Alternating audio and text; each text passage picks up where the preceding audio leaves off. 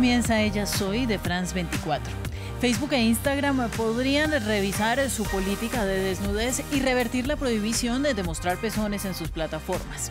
Después de una década de rechazo abanderada por el movimiento conocido como Free the Nipple, en español, Libera el Pezón, la Junta Asesora de Meta, compuesta por académicos, políticos y periodistas, reconoció que la política actual impide el derecho a la expresión de las mujeres y de las personas trans y no binarias.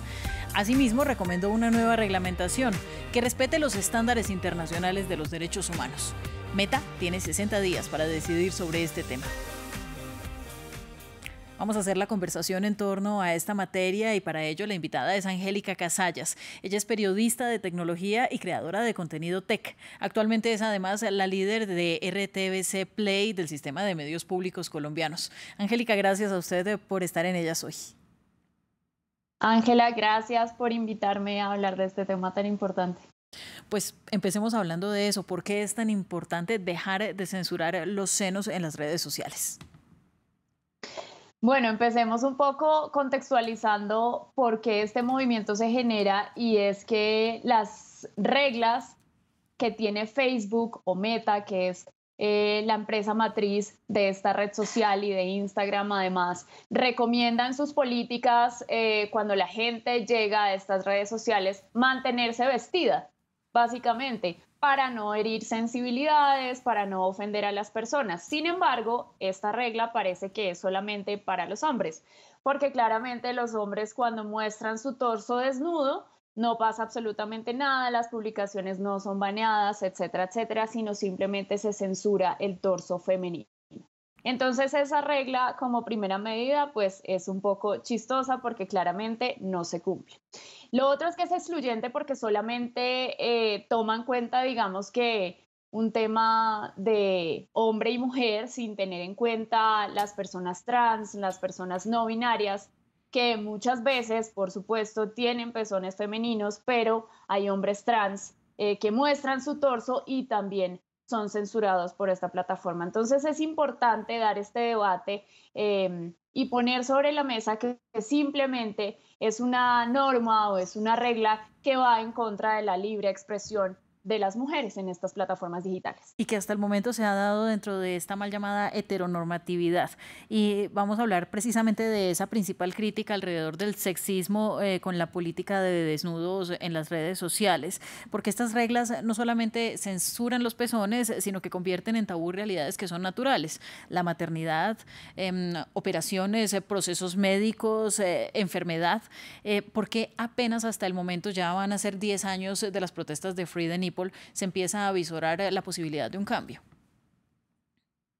Bueno, porque apenas hasta este momento, digamos que los debates sobre otros géneros, sobre otras posibilidades que tenemos en este momento y que ya no son necesariamente heteronormativas, como tú decías, Ángela, están sobre la mesa eh, y digamos que son importantes eh, para el panorama mundial. Ya hoy en día se está haciendo respetar los derechos de todas las personas sin excepción, cosa que pues ha sido una gran evolución y hace 10 años suena poquito, eh, pero hace 10 años pues eso no era tan así. Y como tú dices, es importante porque, por ejemplo, campañas eh, en favor de que las mujeres estemos pendientes de hacernos nuestro autoexamen de seno.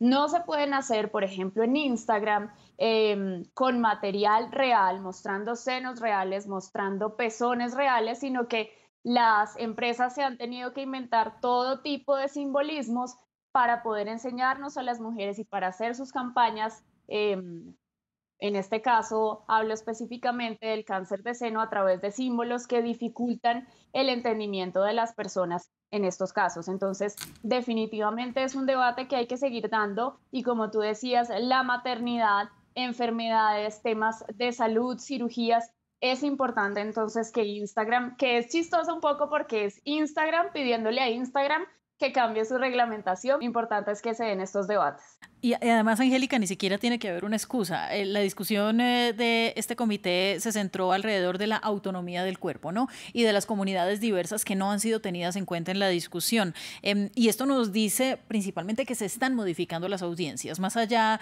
digamos, eh, de una intención ética de meta de hacer cambios tiene que ver también con lo que está pidiendo la gente. Háblenos de eso, que es su especialidad, cómo se están movilizando las audiencias en torno a este tema.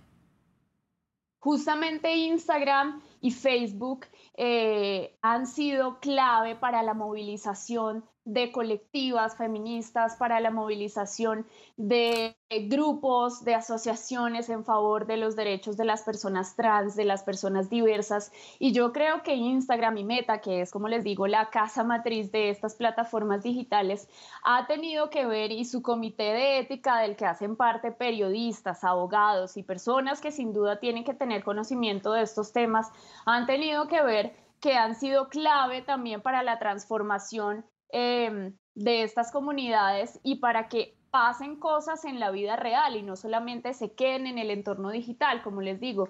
Eh, estas luchas que a veces empiezan en estas plataformas, en estas redes sociales, llegan al mundo real y son las que se convierten en transformaciones verificables. Entonces yo creo que también es una forma eh, de que Instagram reconozca que lo que pasa en sus comunidades también está influyendo en la vida real.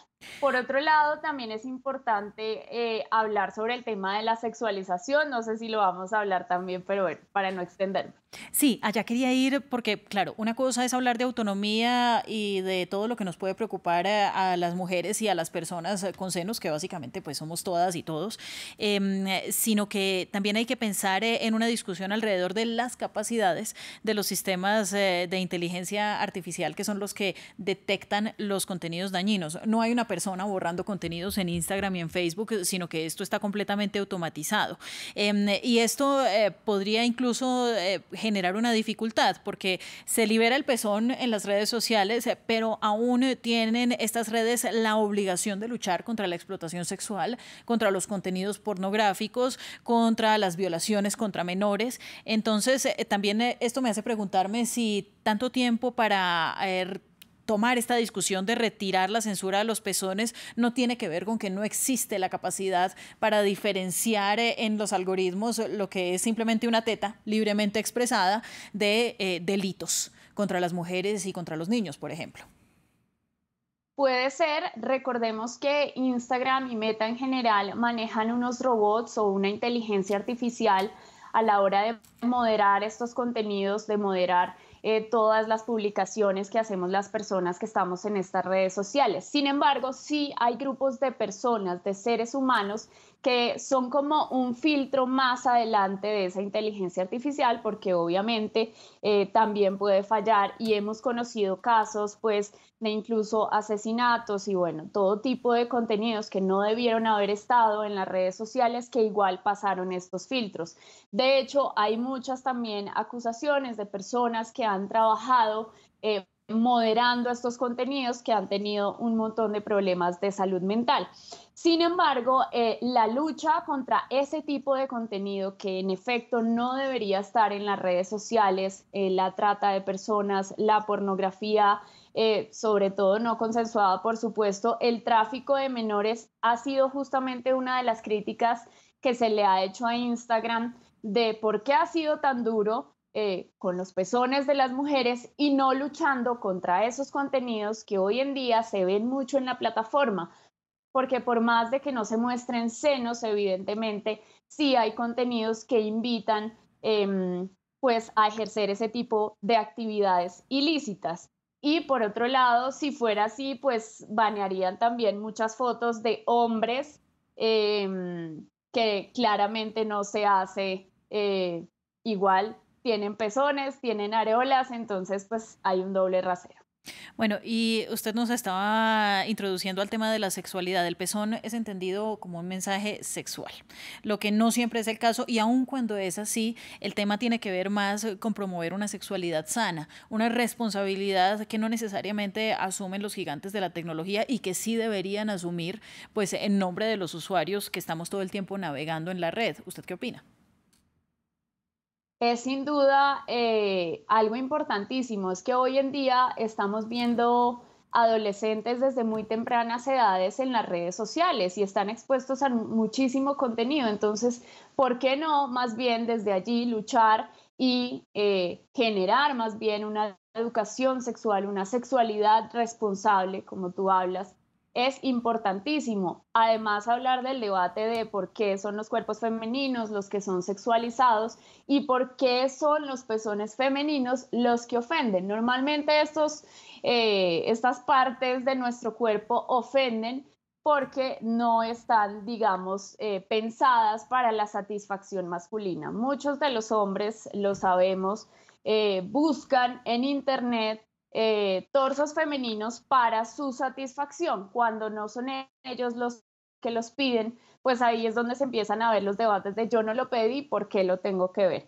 Entonces, eh, son dos cosas. Educación sexual, que las redes sociales son muy importantes en ese sentido, y evitar la sexualización extrema del cuerpo femenino del que hemos sido víctimas a lo largo de la historia.